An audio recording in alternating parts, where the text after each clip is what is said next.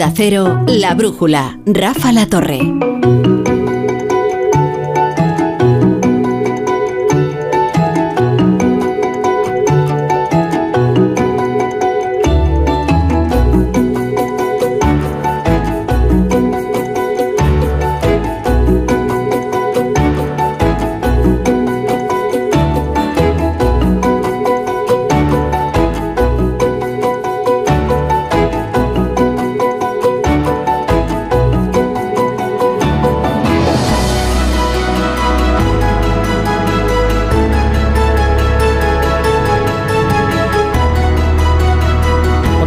Que el Papa va a estar unos días todavía en el hospital, tiene una infección respiratoria, no es COVID, está bien, está en buen estado de salud, pero conviene que repose. Así que permanecerá todavía allí ingresado y aquí les informaremos de cómo se encuentra el, el, Papa Francisco.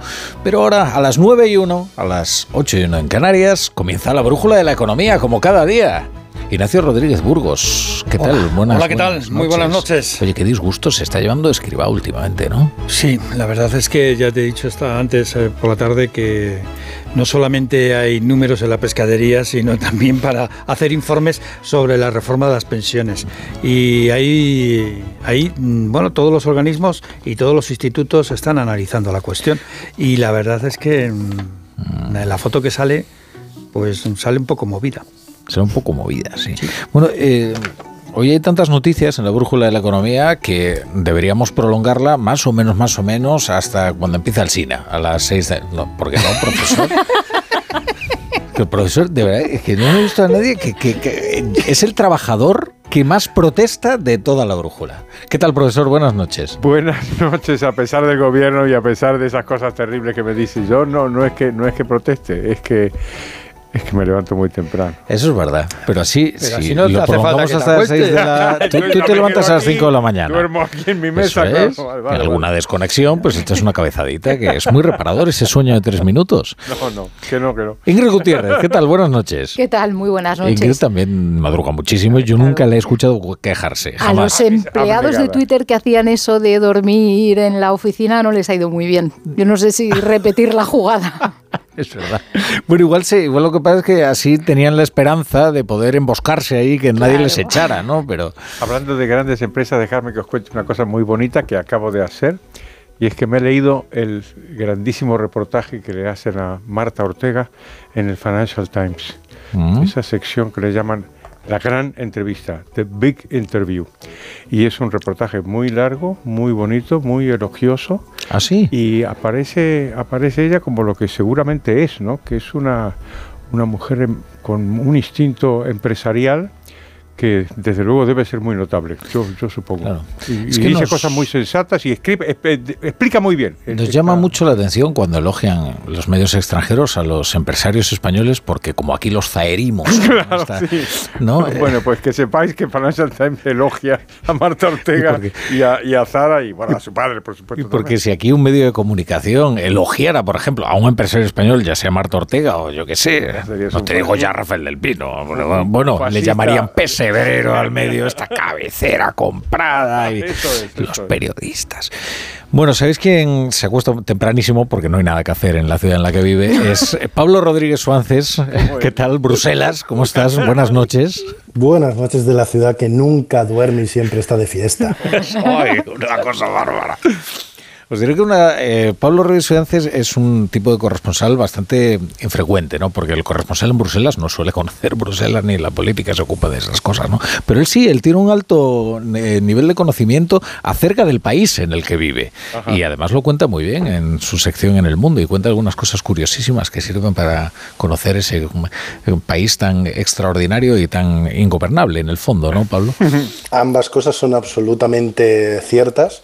Yo ya tengo síndrome de Estocolmo asumido porque todo el mundo alrededor mm, no piensa igual que yo, así que como el chiste de la autopista, pues o van todos en dirección contraria o soy yo el equivocado, pero, mm, pero esto es fantástico, es extraordinario. ¿Tú no tienes planes de volverte eh, pronto? Pero tú no sabes el nivel, uno cuando se acostumbra a este nivel de caos, de autoparodia y, de, no sé, de improvisación absoluta con una mezcla de es, un sitio donde mezclamos el laissez-faire con la mayor reivindicación de huelgas del planeta. es, una combinación imposible que hace que no te puedas querer ir a otro sitio. Oye, pero si quieres ir a un país ingobernable, creo que Israel se está poniendo en, muy buen plan. ¿eh? O sea, que ahora vamos a las sextas. Ahí hace, sol y entonces no tiene la misma gracia. Es verdad, es verdad que no. Bueno, en Jerusalén es una ciudad más tranquila. Tel Aviv no, Tel Aviv es un desmadre, ¿no? Pero bueno, siempre es interesante. Había un corresponsal, creo que fue Juan Cierco, cuando era corresponsal en ABC, que decía, le elogiaba mucho las crónicas que escribía desde Jerusalén. Entonces eh, él solía decir, es que hay que ser muy malo para ser un mal corresponsal. Porque claro, ocurren tantas cosas y tan fascinantes. Bueno, Ignacio Rodríguez Burgos, fijo entre los discontinuos, vamos con tu mirada cítrica. Pues vamos allá. En estos días vemos que la calma y la economía están enfrentadas, enfrentadas y regañadas. Casi no da tiempo para analizar todo lo que ocurre y en la brújula, en la brújula de la economía, pues no somos de subrogar el análisis ni las noticias. Así que, bueno, recuerdo que las tertulias, como sabéis, comenzaron en los bares.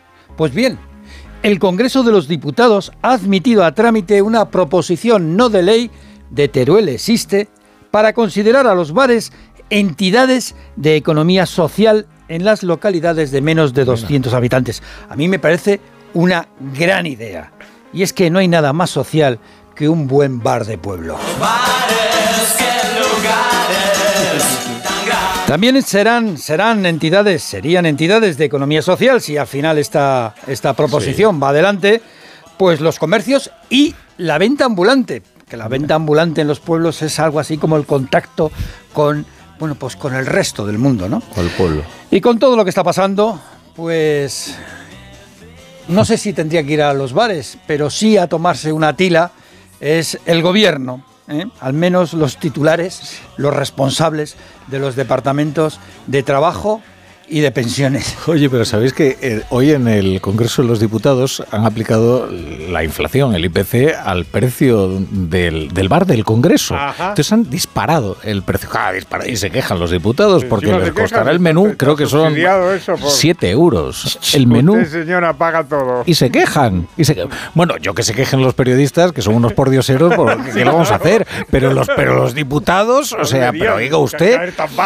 por favor, pero que está pagando el tónica dos euros. estamos hablando de cifras eh, irrisorias, ¿no? Y en última instancia, pues arregle usted la inflación. Más deberían subir los precios. Esto, es verdad, ¿eh? En una de las entrevistas a Rodríguez Zapatero se le preguntó ¿Cuánto cuesta un café? Y dio el precio, del, Congreso. que no lo tenía nadie. No sé si eran 50 céntimos. Y, la gente que se esternillaba. Claro, al menos no se inventó que se lo tomaba en eh, cualquier sitio. Eso es verdad. Como algo habitual. No, no, si yo cuando voy a la cafetería lo pago a ese precio. Pues eso es verdad, la impostura es, siempre es mejor, oye, pues quedar, chico, pues el presidente del gobierno, ¿qué le va a hacer? Es normal tampoco que no tome café en lugares muy habituales. Eso es verdad. Pero bueno, que que, sí, que el menú cuesta, creo que son 6,50, una cosa así. Entonces andan. 4 euros y pico, ¿no? Pues eso. Antes era 4 euros, eso es. Y entonces han subido. Sí, sí, han subido 2 euros. Y entonces. ¿El capitalismo opresor o qué? Luego, hay que decirle, pero si usted tiene dietas, además. Y además tampoco van mucho al Congreso. hay algunos que, vamos, no Lo ves porque a los bares hay que, hay que nombrarles ¿eh? de economía, entidades de economía, de economía social.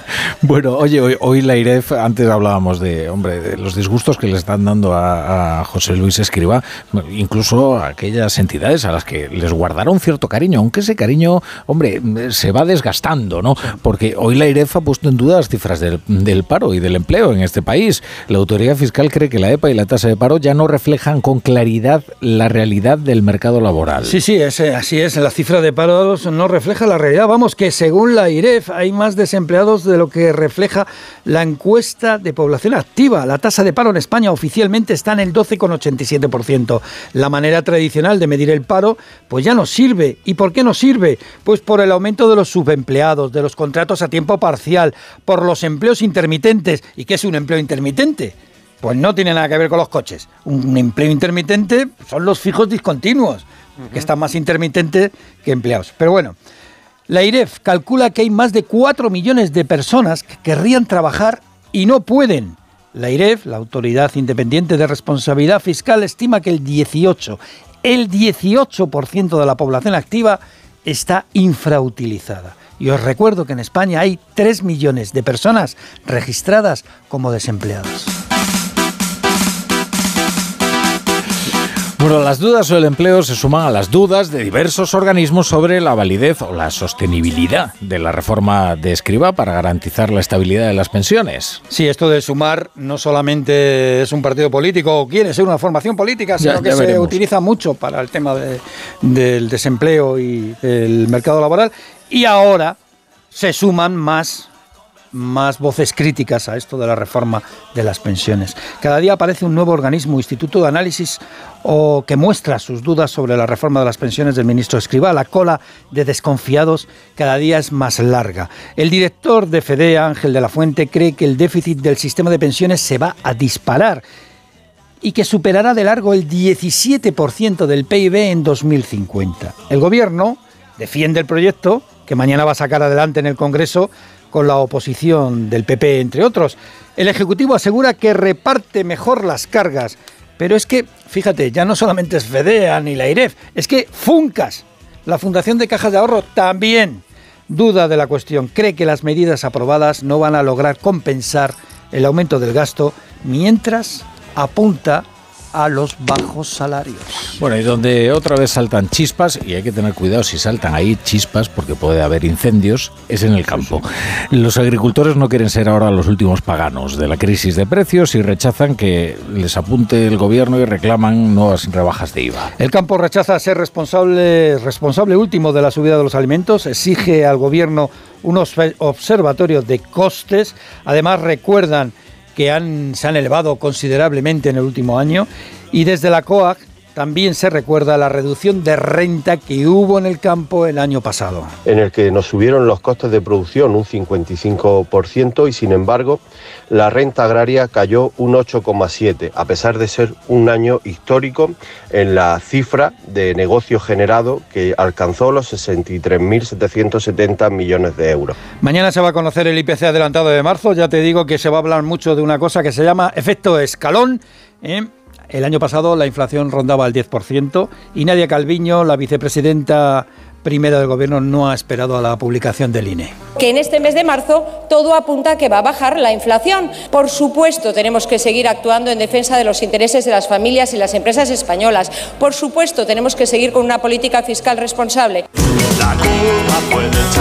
Pues eso, el gobierno echa la culpa a la guerra de Ucrania, pero los alimentos mantienen la presión y más en nuestro país, donde tienen más peso los gastos en comida que en el resto de Europa. Bueno, y dos cuestiones empresariales de, de calado, me dices aquí, a ver. La primera tiene que ver con la compañía española Iberdrola. Su presidente Ignacio Galán ha ratificado cara a cara en una reunión con el primer ministro británico Rishi Sunak la apuesta de Iberdrola por la eólica marina en el Reino Unido, con una inversión de 1.500 millones de euros. Y en el Congreso, el presidente de la Comisión Nacional del Mercado de Valores, Rodrigo Buenaventura, ha criticado con dureza la tormentosa toma de control de Indra por la SEPI y por el fondo Amber. Rodrigo Buenaventura reclama al Parlamento cambios legislativos para que no haya ceses como los que se produjo en esta compañía tecnológica, en Indra. Hoy has venido con Gabinete Caligari, ¿eh? Sí, el Sí. grupo de aquella época que más me gusta. Sí, eh, ¿os acordáis lo que hacía Gabinete Caligari para provocar y empatar al público en la movida? Subía al escenario y decía, hola, somos Gabinete Caligari y somos fascistas. y a partir de ahí empezaba el concierto. Bueno, hay más noticias de la economía que repasamos con la ayuda de Margarita Zavala. Bruselas va a abrir en mayo la primera subasta para la compra conjunta de gas. Lo ha confirmado hoy el vicepresidente europeo responsable de relaciones interinstitucionales. Dice que son muy conscientes de lo caro que se ha vuelto el exceso de dependencia de los combustibles fósiles rusos y que no van a dudar en usar el peso de la Unión Europea para conseguir el gas que hace falta para el próximo invierno. En España la Iglesia ha llegado a un acuerdo con el gobierno para pagar dos impuestos. Dos impuestos de los que hasta ahora estaba exenta. El impuesto de construcciones, instalaciones y obras y el impuesto impuesto de contribuciones especiales. Se aplican para las propiedades de la Iglesia, ya sean templos, colegios, residencias o viviendas. El dinero irá para los ayuntamientos y son como unos 16 millones de euros al año. Eh, esto tiene su gracia porque es que Bolaños se nos ha aparecido hoy como Mendizábal, ¿no? Eh, el celebrando ya acabamos con los privilegios. Y de, no, oiga, es que esto ha sido con el acuerdo de Iglesia, no solo, si es que lleva ofreciéndose para ello desde hace años. Pero bueno, en fin, que, oye, cada cual... Y para finalizar, un asunto que ha generado mucha polémica en la redacción. Sí, y que tiene que ver con la carne artificial, que se produce a través de un laboratorio clonando células madre extraídas de un animal y luego reproducidas gracias a la biotecnología. Italia se ha convertido en el primer país de la Unión Europea que ha prohibido su venta frente a Estados Unidos, que por ejemplo la ha aprobado. ¿Qué pensáis? Sí, pero, no, pero, pero bueno, primero no, eso de artificial sería cuando no es carne, pero es que esto es otra manera de cultivar en laboratorio la carne, es algo realmente novedoso. O sea, se, se inventó en Maastricht en 2013. Fíjate, solamente ha pasado 10 años y ya, por ejemplo, en Singapur hay algunos restaurantes que venden carne de pollo cultivada en laboratorio. Les sé faire, les sé passer y sobre todo les sé manger. Oye, eh, veis que hemos identificado al origen de la polémica inmediatamente, ¿no? ¿Tú te comerías un filete em, así planteado?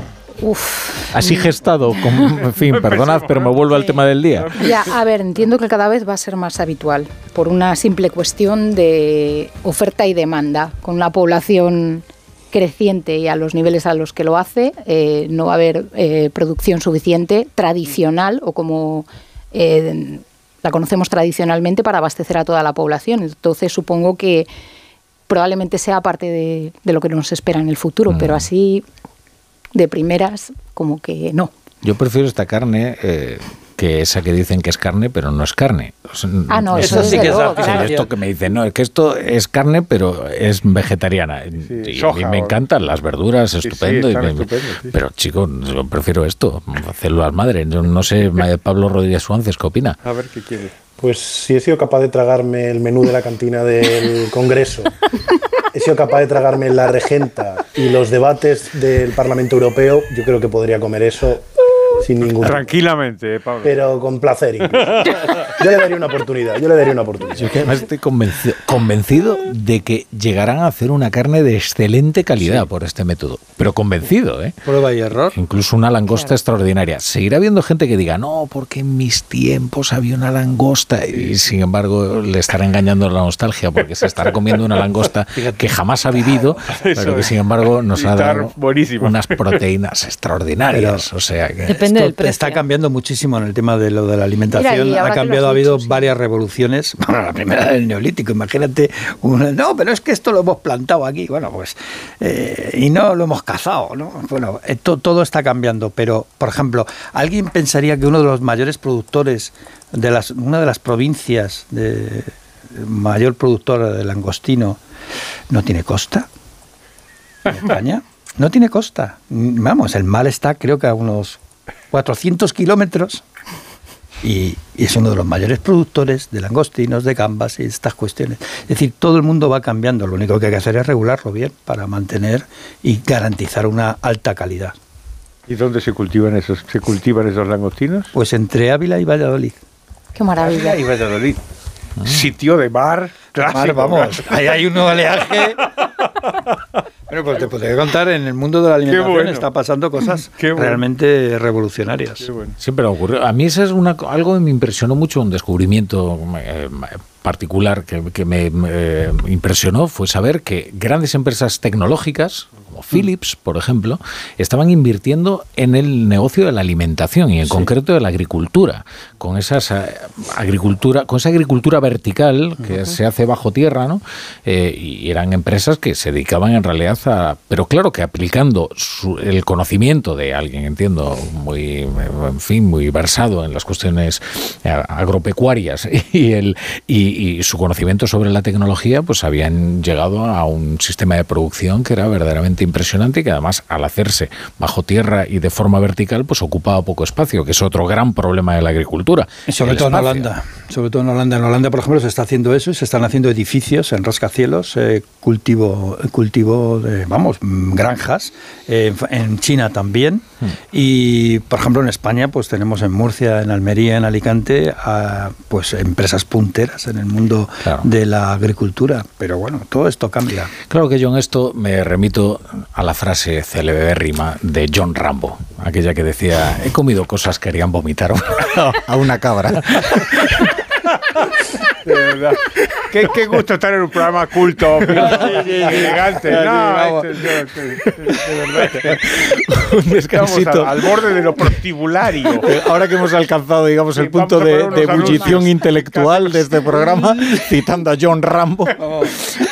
Vamos a hacer un, catedrático de la Universidad una pausita ahí y regresamos. Vale, vale.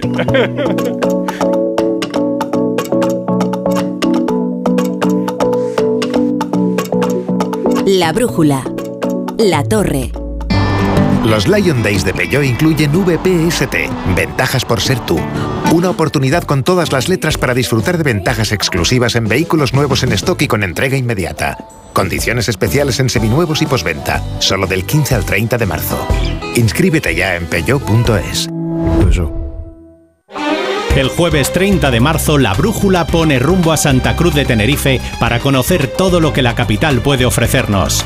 Descubriremos el corazón de Tenerife, sus planes estratégicos a nivel turístico y económico y abordaremos temas como el empleo, la formación, emprendimiento, comercio. Con el patrocinio de la Sociedad de Desarrollo de Santa Cruz de Tenerife, el programa se hará en directo desde el Teatro Guimerá. El 30 de marzo a partir de las 7 de la tarde, La Brújula desde Santa Cruz de Tenerife, con Rafa La Torre. Te mereces esta radio. Onda Cero, tu radio. Dos cositas. La primera, no me dejas elegir el taller que yo quiera. La segunda, yo me voy a la mutua. Vente a la mutua y además de elegir el taller que quieras, te bajamos el precio de tus seguros, sea cual sea. Por este y muchas cosas más, vente a la mutua. Llama al 91 555 5555. 91 555 5555. Condiciones en mutua.es. Alquiler, acción de alquilar, negocio por el que se cede una cosa a una persona durante un tiempo a cambio de una rentabilidad. Seguro, objetivo, es cierto, libre y exento de todo peligro riesgo. Si piensas en alquilar, ya sabes, alquiler seguro. Llama ahora al 910-775-775. Alquiler seguro. Protección a propietarios. Si tienes tu casita en la playa, es lógico y normal que te preocupe algo así. Llegar allí es un relax, pero antes de llegar pienso, ¿y si en estos meses sin venir ha entrado alguien en casa y no me he enterado? Pues con Securitas Direct tienes la mejor solución, porque con su alarma antiocupación, la policía tendría pruebas de que han entrado en tu casa y podrían actuar para desalojarlos cuanto antes. Porque tú sabes lo que te preocupa y ellos saben cómo solucionarlo. Llama ahora al 900-272-272 o entra en securitasdirect.es. Saludos criaturas, soy Goyo Jiménez y como digo en mis monólogos, ser joven es una cuestión de actitud. Pero como yo ya voy teniendo una edad, mi actitud ha sido la de acudir a Clínica Baviera para decir adiós a las gafas de cerca. Haz como yo y pide cita en el 900 180 100 o en clínicabaviera.com y corrige la vista cansada. ¿Sigues sin saber quién debe hacerse cargo de las averías en tu casa de alquiler? Hazte de legalitas en el 900 100 661 y un experto te ayudará a resolverlo. Y ahora por ser oyente de Onda Cero, ahórrate un mes el primer año. Legalitas y sigue con tu vida. En Onda Cero, La Brújula, Rafa La Torre.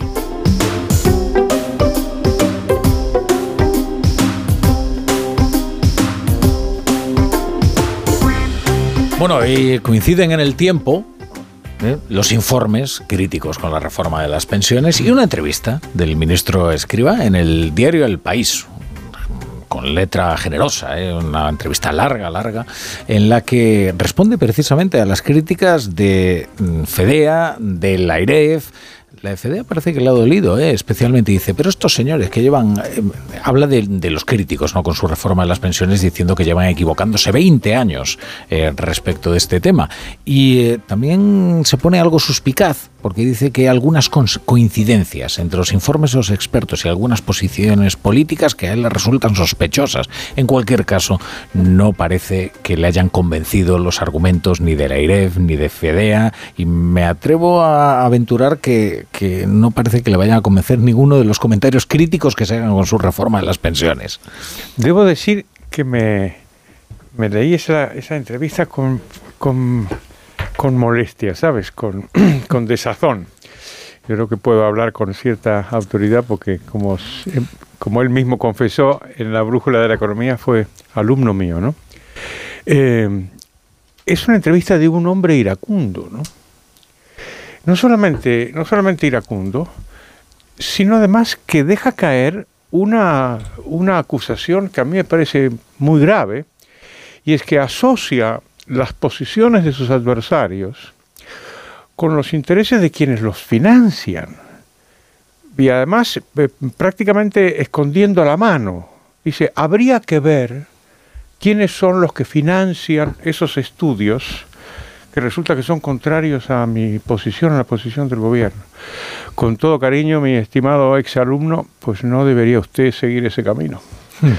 Eh, a- aquí estamos no para aconsejar, sino para analizar, entonces podemos interpretar, en fin, que estamos donde estamos, que estamos en una, en una cuestión política de alto voltaje y en un contexto en donde las fuerzas de la izquierda y el gobierno pues pueden, pueden perder las elecciones, primero en mayo y después pues a final de año, y pueden perder el poder. Y no hay baza electoral más atractiva que la baza de las pensiones. Entonces, la idea de, en fin, uno puede caer en la tentación, eso, de acusar a los que te critican de, de ser interesados, o le llama a Feijó y al PP le llaman ultraliberal. Ya nos gustaría. que de verdad quisieran reducir el Estado. No hay ni uno ahí.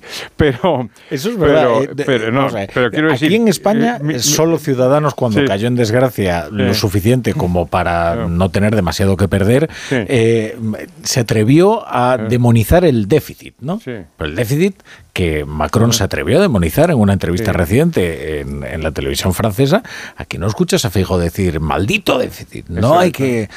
Pues por eso creo que ha sido una entrevista desafortunada, porque las pensiones son un tema muy debatible y es natural que haya posiciones eh, eh, distintas y aquí nos encontramos en que está todo el mundo en contra de él, es decir, todo el mundo está matizando la idea que él quiere presentar, que es que este- la reforma lo que garantiza es la sostenibilidad del sistema.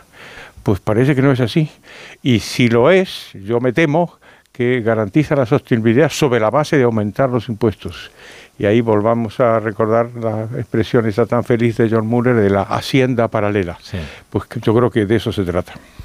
Creo que lo que le molesta en realidad al ministro de las críticas es que una parte de las que se están haciendo públicas provienen de expertos que participaron en el grupo consultado por el gobierno anterior para la reforma de 2013. Evidentemente, eh, todos estos expertos no pueden estar a favor de su reforma de las pensiones porque contravienen algunas cosas eh, la que se aplicó o la que se aprobó entonces. Em, Hoy el Financial Times hablaba de esta reforma y hablaba de una reforma eh, que van a pagar los jóvenes, decía. Eh, ponía en cuestión el tema del incremento de las cotizaciones eh, antes de optar por recortar las prestaciones, pero creo que ya hemos hablado aquí que realmente reformas que hayan recortado las pensiones como tal, eh, la única en llevarse a la práctica de forma efectiva fue la del gobierno de Zapatero y como dijimos, obligado por las circunstancias y porque no, no conseguía eh, financiación, de lo contrario España no hubiera conseguido financiarse en los mercados. Eh, pone también en duda el Financial Times el mecanismo de, eh, de equidad intergeneracional porque viene a decir que al final eh, son las personas en edad de trabajar las que van a tener que aportar más al sistema, con lo cual ahí se perdería esa equidad. Y mm, a mí me ha gustado entre las críticas o las posiciones un poco diferentes a la reforma, eh, la expresada por Elisa Chulia de Funcas, porque se plantea varias cosas que me parecen interesantes y que eh, ella habla de sostenibilidad y dice, al final estamos hablando de que eh, apliquemos una reforma, un sistema, un modelo que pueda mantenerse sin provocar más perjuicios que beneficios. Hablamos de sostenibilidad como muy en, eh, en abstracto, pero en realidad tendría que ser eso. Que haya una proporcionalidad justa entre lo que se aporta y lo que se percibe y una suficiencia que no se asocie, como se ha venido haciendo casi de forma constante en España por todos los gobiernos, con la revalorización en función del IPC. Y es, por ejemplo, esa... Eh, esa forma de, cuestionar la reforma me ha parecido, me ha parecido interesante. Pablo. Em, normalmente eh, eh, el equipo que rodea a un ministro, sus asesores y sus expertos de, comunicación, van con él a, las reuniones o a las entrevistas para proteger un poco, ¿no? Pues para tener cuidado de lo que se, le preguntan, de lo que dicen y de cómo se interpreta. En el caso del ministro Escriba, yo creo que el equipo que va con él se parece al coronel de Acorralado, en el que decía, señores, yo no he venido aquí para salvar a Rambo de ustedes, sino a ustedes de él pues con Escriba parece lo mismo. Yo he venido aquí para salvar a Escriba de ustedes y no he venido para salvarles a ustedes de, de Escriba. Porque. estamos ahí, ¿eh? Yo, si las referencias de este programa son Rambo y Top Gun, yo me adapto. Vamos a seguir con Rambo, vamos a seguir con Rambo hasta el final. Exacto. Yo sigo hasta el final. Vale, Entonces, mi mayor problema es que a lo mejor los críticos de esta reforma se equivocan. A lo mejor, todos ellos. El problema es que el ministro no admite que se puedan equivocar o que tengan buena fe. No, él considera eh, que quieren hacer el mal, eh, que están financiados por intereses, que les mueve el rencor porque la reforma que ellos intentaron hacer, bueno, que hicieron, eh, fue revertida, porque son malos académicos, porque tienen intereses ocultos aliados con los partidos de la oposición. No puede ser, ministro, no puede ser. Y además dice o sea, los desprestigia a todos. Eh, entonces, no hay ningún académico al que respete, no hay crítico al que respete. todos son académicos en su, con un ordenador en su casa, con malas... No puede ser. Quizás se equivoquen, pero alguien como él, que ha sido jefe de estudios de una institución como el BBVA durante casi una década, que conoce también el sistema, no puede ser que ahora que está al otro lado crea que todas las críticas son de mala fe, porque una de las bases de las políticas públicas es, asumir que te puedes estar equivocando, incluso aunque vayas tú con toda la buena fe del mundo, aunque creas que has hecho lo mejor posible. Yo creo que en este caso sería más ah, aceptable, más honesto, mejor para la dinámica del país decir esto es lo mejor de lo que hemos sido capaces, esto es lo mejor que se puede hacer con el equilibrio parlamentario que tenemos, esto es lo mejor que se puede hacer con las dinámicas que hoy tenemos aquí, con estos sindicatos, esta patronal, este gobierno y esta oposición. Es lo mejor que podemos hacer con este clima político en medio de una recesión, después de una guerra y con todo. Y decir, creemos que va a ser suficiente, pero estaremos preparados para hacer mucho más si no es así.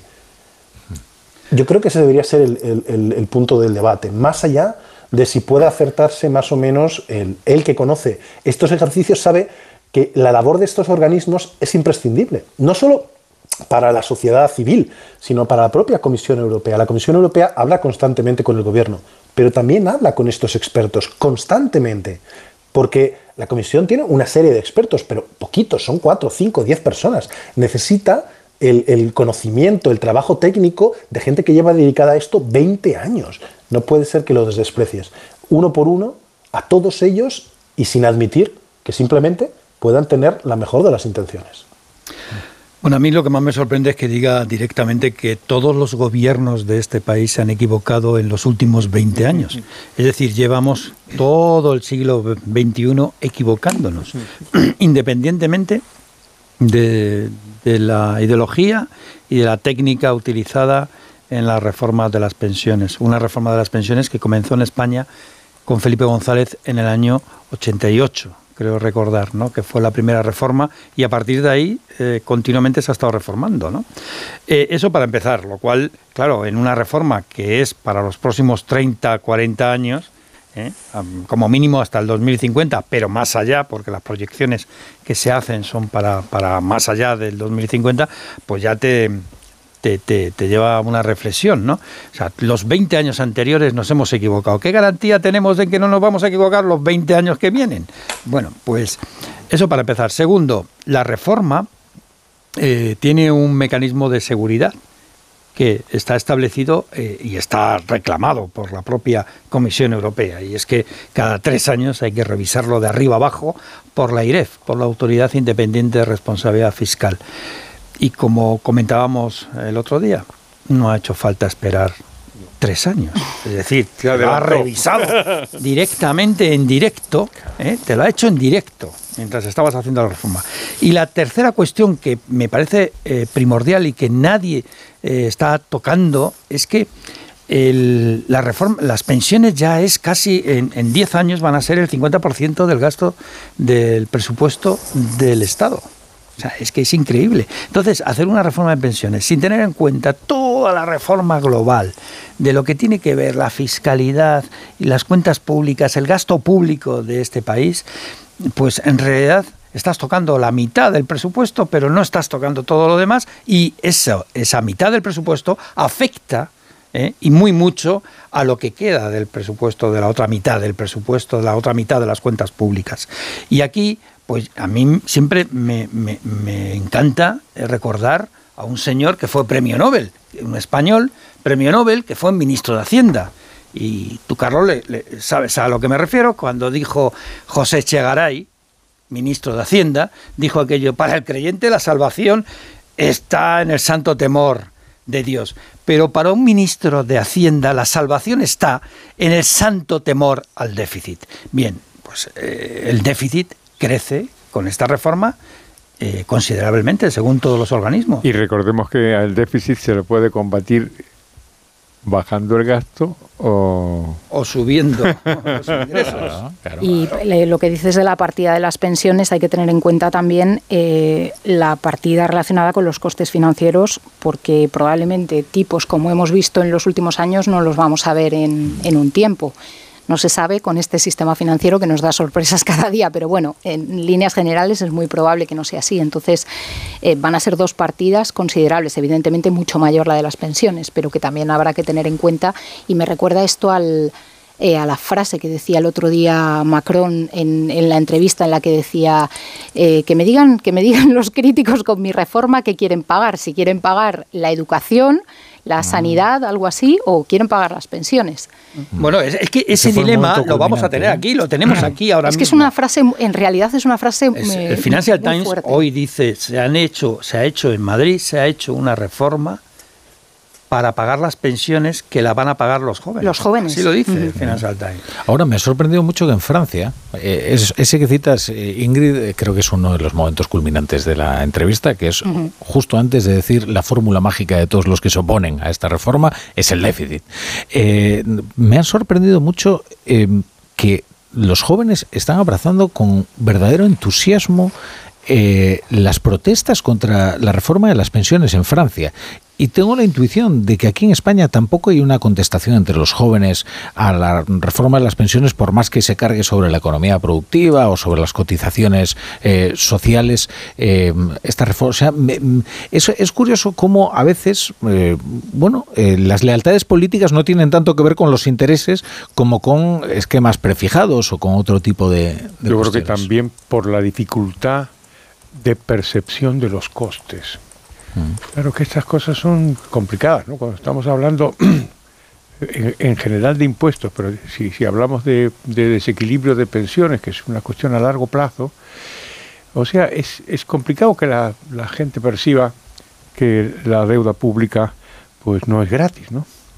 Que la deuda pública lo que hace es re- redistribuir los costes a lo largo del tiempo y cargar con ellos a las generaciones futuras, ¿no? Igual los jóvenes no son muy conscientes, Creo, no sé si puede tener que ver con esto o no, eh, aparte de por un cierto desapego, creo que tiene que ver mucho, y no sé aquí eh, si la situación en Francia es esa eh, hasta qué punto puede ser parecida o no con el tema de la vivienda en el caso de España y con las dificultades para emanciparse. Si es que cómo van a pensar en las pensiones o incluso en que el sistema, el modelo que se está planteando ahora mismo pueda repercutirles eh, en un cierto modo en el gasto si el problema principal es eh, emanciparse y poder eh, pues Tener o alquilar.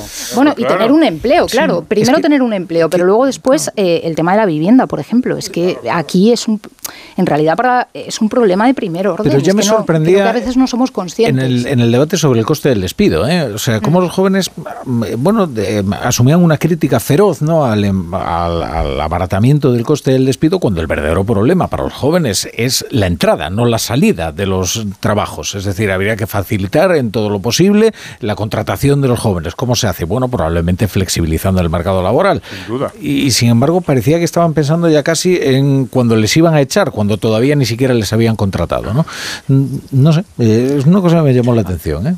Sí, Pablo, que te digo Yo creo, Rafa, sí, yo creo que y, igual que un niño no entiende el sistema económico porque sus padres le dan, le proveen de todo, no tiene que trabajar, el joven que no ha trabajado todavía, que no tiene esa perspectiva, le cuesta ver eh, la línea temporal. Entonces cuando te dicen, es que la, evolución demográfica en 2050 nos cuesta mucho visualizar. Vamos a intentarlo de esta manera. Eh, de los cinco que estamos aquí, solo dos se acordarán, porque los otros tres estábamos a otra cosa por entonces. Pero ya empezamos, ya empezamos. Antes de, antes de la reforma, antes de la reforma del 85, eh, los salarios de referencia que, que, hacían falta para el cálculo de las pensiones eran los últimos dos años, en el año 85. Con la reforma del 85, eh, Felipe González lo subió a 8 y le costó una huelga general. En el 97 se subió a 15. Y en las de 2011 y 2013 a 25. Y ahora ya mucho más. en el 85, con, dos descartables. Eh, en el 85, eh, bastaba con haber tenido 10 años cotizados para acceder al 100% de la pensión. Con la reforma de González se subió a 15 años en la del 97 a 35.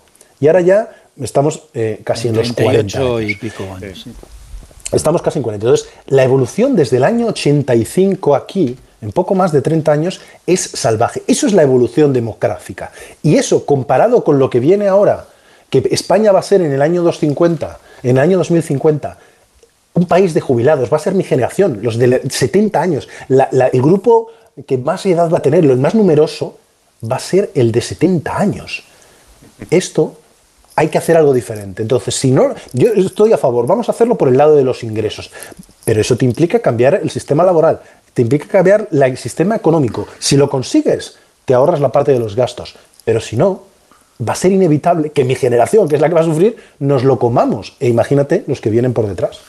A mí una de las cosas que más me sorprende de, en, España es que eh, tenemos una alta tasa de desempleo, alrededor del 13% oficialmente, que ya con diferencia es la más alta de la Unión Europea. Tenemos la más alta tasa de desempleo juvenil, por encima del 30%, hemos estado por encima del 50%, pero tenemos un subempleo eh, considerablemente eh, precario, la precariedad está como, como si estuviera en la pared golpeada como una alcayata ahí puesta, ¿no? No hay manera de moverla. Y da igual con qué nombres eh, a esa precariedad, nombres con contratos temporales, con contratos indefinidos a tiempo parcial, con contratos fijos discontinuos, lo que llama la AIREF contratos intermitentes. Y los grandes perdedores de este tipo de mercado laboral, sin ninguna duda, son los jóvenes.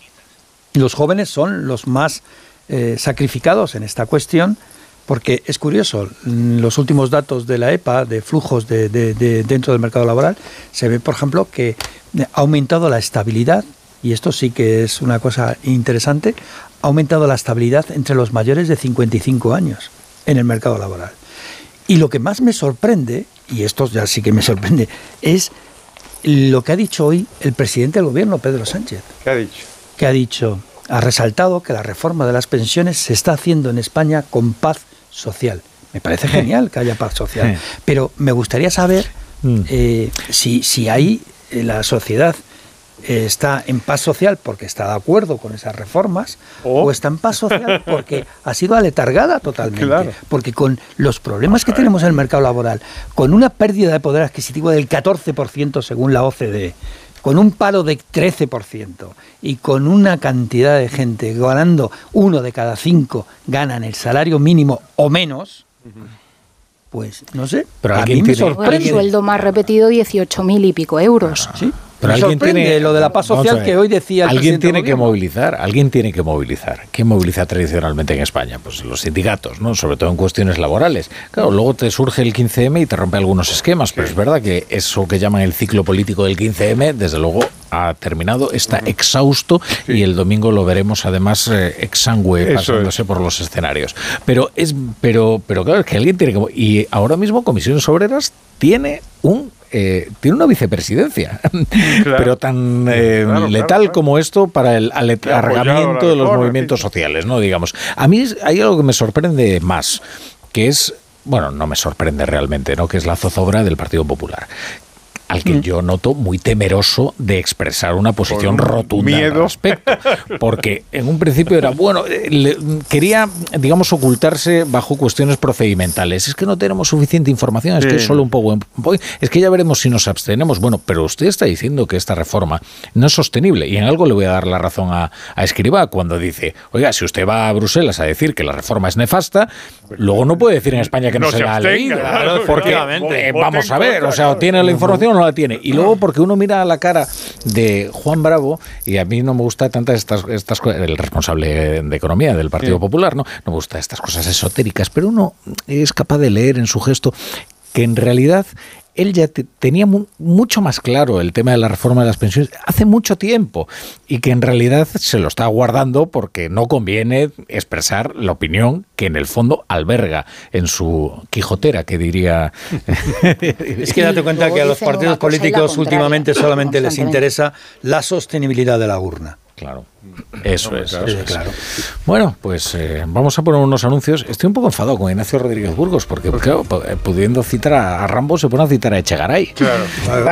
Me parece, no sé. no sé, Hombre, en premio Estamos Nobel, el único ministro de de Hacienda que hemos tenido, que ha sido premio Nobel de... de- Hemos cambiado el tono, Ya, claro. pero, pero ¿cuántos Charlies ha matado Echegaray? Vamos a ver. Bueno, eh, eh, según algunos críticos literarios, cuando era dramaturgo, se ponía el sombrero de dramaturgo a unos cuantos.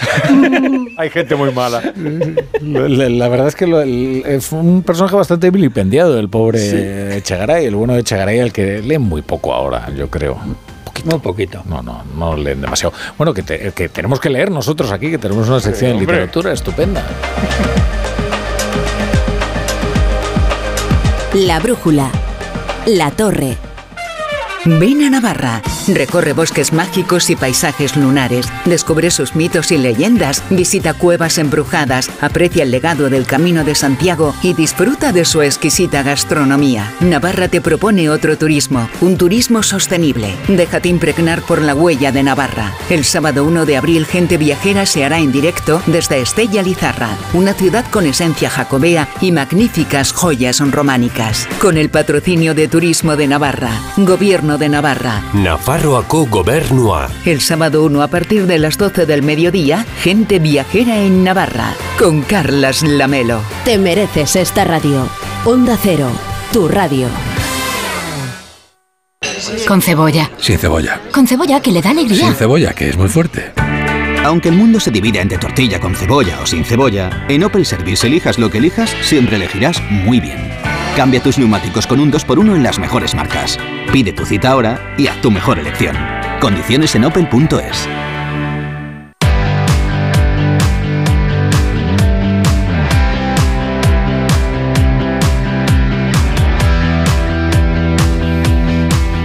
Pero vamos a ver, ¿tú sabes quién debe hacerse cargo de las averías en tu casa de alquiler?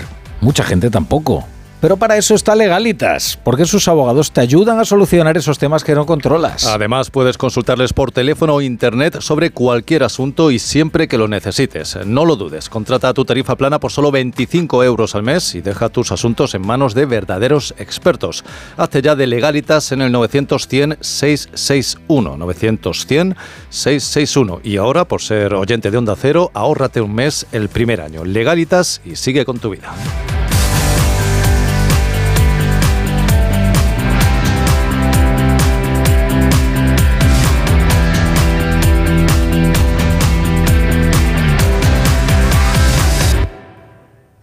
Bueno, pues hoy como todos los miércoles cerraremos la brújula de la economía con la sección Cuéntame un cuento y verás que contento me voy a la cama. Había una vez Literatura y economía. Que teníamos ahí a Cifuentes y a todo el grupo y le costó entrar. Estaban ahí preparados. Bueno, pues adelante, eh, profesor. Un análisis económico-cultural, fundamentalmente literario. ¿Y cuál es el libro de hoy? Hoy tenemos un cuento y una película. Oh. Eh, Vamos a empezar por la película que... ¿No será Rambo? Quizá más conocida. No, no precisamente. Tengo que... Me temo que no. Es un, un clásico del cine japonés, eh, una película de culto que se titula Rashomon. Pero bueno. Rashomon es una película de el, director de cine japonés por antonomasia, que es Akira Kurosawa. Se filmó en 1950 y fue, bueno, ganó el León de Oro de Venecia y ganó el Oscar a la mejor película en lengua extranjera. Esta película, Rashomon, se basa en dos cuentos. Uno que se llama así, Rashomon, del año 1915, y otro, que es el que me interesa, que se titula En el bosque, el año 1922. Eh, ambos escritos por otro japonés, Ryonosuke Akutagawa. Y deja que recuerde a mi padre, que era, era juez, y decía que ningún juez podía llegar al cargo sin haber leído este, este cuento o haber visto la película. ¿Por qué? Porque es un alegato impecable contra la prueba testimonial. Y os cuento, os cuento de qué va. Eh, es es un, un, eh, un crimen, ha habido un crimen en, en, un- en una arboleda, en un bosque, y entonces llega el juez y todo resulta pues transparente. Pues ahí está, está la víctima, está el muerto, hay un, hay un acusado, un, un señor que se declara culpable y hay varios testigos. Y el juez pues empieza a tomar la declaración, casi parece una- un relato como lento, como burocrático, como esperable, y de pronto el lector y al mismo tiempo el juez se da cuenta de que hay algo raro. Y lo raro es que las versiones de los testigos no coinciden. Entonces, claro, el juez dice, ¿cómo podemos salir de aquí? O sea, es que, es que, es que cuentan, todas las versiones son verosímiles, pero no coinciden ninguna. Entonces alguien dice, pues aquí la única posibilidad de salir de dudas es que hable el muerto. Y entonces habla el muerto. Traen a una señora, a una medium, que resucita al muerto, y el muerto da su versión. Y la versión del muerto no coincide con ninguna de las de los testigos. Bueno, pues este relato, que es tan maravilloso, tiene muchísimo que ver con la im- impresión que tenemos de la economía. Porque a menudo eh, nosotros nos fijamos de lo que pasa con la economía preguntándole a la gente. Así que son testigos o protagonistas de la economía y les preguntamos y a partir de ahí pues extraemos unas, unas consecuencias. ¿no? Eh, un clásico de preguntarle a la gente son las encuestas. Las encuestas es una forma de... es- en el fondo es una prueba testimonial. Y mi conjetura que os planteo es que igual tiene la misma debilidad que el caso de. Rashomon. El otro día nos contaba Ignacio eh, esto de que parece que la gente está contenta con los impuestos y que incluso parece que está dispuesta a pagar más. Ignacio decía a continuación, bueno, es una encuesta del CIS. Quiero decir, bueno, porque da la sensación de que cualquier cosa de que se, nos- que que se nos diga, los testigos, pues tenemos que matizarlo mucho y tenemos que empezar a asociarlo con algunos datos de la realidad. Por ejemplo, eh, si de verdad eh, los españoles quieren pagar más impuestos, pues entonces yo creo que la izquierda, por ejemplo, va a arrasar en las próximas elecciones, arrasar. Si la izquierda, eh, si los, los votantes no quieren eh, eh, eh, digamos, lo, lo que les gusta a los votantes es pagar más impuestos, pues no habría ganado eh, Díaz Ayuso en la Comunidad de Madrid, habría ganado Pablo Iglesias, que en realidad fue expulsado por los votantes de la Comunidad de Madrid de la política. O sea que la, la advertencia que nos lanza este, este relato en el bosque de, de, de Akutagawa, o la película Rashomon de Kurosawa, es que ojo con la prueba testimonial, ojo con lo, con lo que la gente nos dice. Sí. No vaya a ser que no sea del todo verdad, o que sea una parte de la verdad, que también complica muchísimo el análisis. Hay algo también muy bonito, eh, que una enseñanza de la película, que es que las víctimas no siempre dicen la verdad. Claro, no vamos a destriparla. Bueno, en realidad destriparla, ya. como dijo aquel, si usted no la ha visto es culpa suya. Eso es, hay que decir, Romeo y Julieta no se casan. Eso. Pero qué tragedia. Pero eso también es importante porque hay veces que uno le da a las víctimas no el prurito no El- de la verdad no y a veces hombre pues no siempre eh, también están condicionadas por otras cuestiones que son ajenas a su propia condición de víctima. Y eso es i- independientemente de todos los trucos que sabemos, que es la forma de preguntar, en fin, estas cosas elementales de las, de las encuestas, las trampas que se pueden hacer, no, no. Incluso una cosa transparente y es, aquí hay un muerto, ¿qué ha pasado? ¿Qué? Pues eso, las interpre- Es que ocurren cosas fascinantes en la brújula de la economía, porque profesor, tú puedes confirmar que tú y yo jamás hablamos de la película o el, el libro o el- la canción que Nunca. traes a tus secciones, Nunca. ¿verdad? Jamás, jamás hasta que llega y, y aquí se plantea. Y es que la vi el viernes pasado. No te puedo creer. te lo juro. Sí, sí, sí, ocurren estas cosas a veces. Qué, curioso. Sí, sí. Fíjate, Qué maravilla, qué Bueno. maravillosa película. Y si la, la gente no ha visto, que vea eso, que vea Los Siete Samuráis, que es, que es el... Trono de sangre, sobre todo, a mí es lo que más me gusta. Bueno, y del Susana, en fin, la cantidad de cosas que ha hecho este gran... ¿Sabes a quién le gusta mucho eh, Akira Kurosawa? Lo contó la reina Leticia, a la princesa Leonor. No me digas. Sí, sí, lo contó, lo contó que, que ella desde pequeña le ponía películas y ella mm, las miraba fascinada eh, y entonces se metieron mucho con ella, ¿no? Con la reina, y que, que es un deporte nacional, y con, y con la princesa Leonor, que empieza a serlo. Y, eh, y claro, la gente dijo, pero es que no se dan cuenta ustedes de que Akira Kurosawa es divertidísimo. Pero claro que es O sea, divertidísimo. bueno, hay- pues esto, esto- claro. esto que me cuentas, yo ya era monárquico antes, ahora ya he redoblado mi fe. Pero ¿qué quiere decir? Que es mucho más fácil ver una película de Akira Kurosawa, incluso para un niño, que algunos a- actuales eh, mm, pestiños indescifrables. Quiero decir, no, no sé, me, no sé si me explico. No podemos dar- no- no- de una pero intensidad verdaderamente. O sea, quiero decir, Teo Angelopoulos, pues hombre, pues no se lo pongas a la niña. Pero, pero a Akira Kurosawa lo puede ver perfectamente. Desde luego que sí. Bueno, ¿te ha gustado? Me ha encantado. Pues entonces podemos poner aquello de... Bye bye happiness. Hello loneliness. I think I'm gonna cry. Bye bye sweet caress. Hello emptiness. Bueno, pues bye bye, bye bye, bye. Muy bye. bien, pues Bueno, nada. profesor, eh, siempre quieres irte, nada más llegar y Claro, al final le coges el gustillo a la brújula de la economía. Bueno, hasta luego, querida Ingrid. Adiós, liberales. Entre los descontinuos, Sayonara. Ignacio Rodríguez Burgos, hasta, Hasta mañana. luego. Y hasta luego, eh, Pablo Rodríguez Suárez, ya a punto de meterse en la cama porque ya, ya no se cuece nada. Ay, no, hay, no hay respeto, no hay respeto y, y no hay honor. En la guerra por lo menos uno cubre la espalda del otro, pero aquí no hay nada parecido. La brújula. La torre.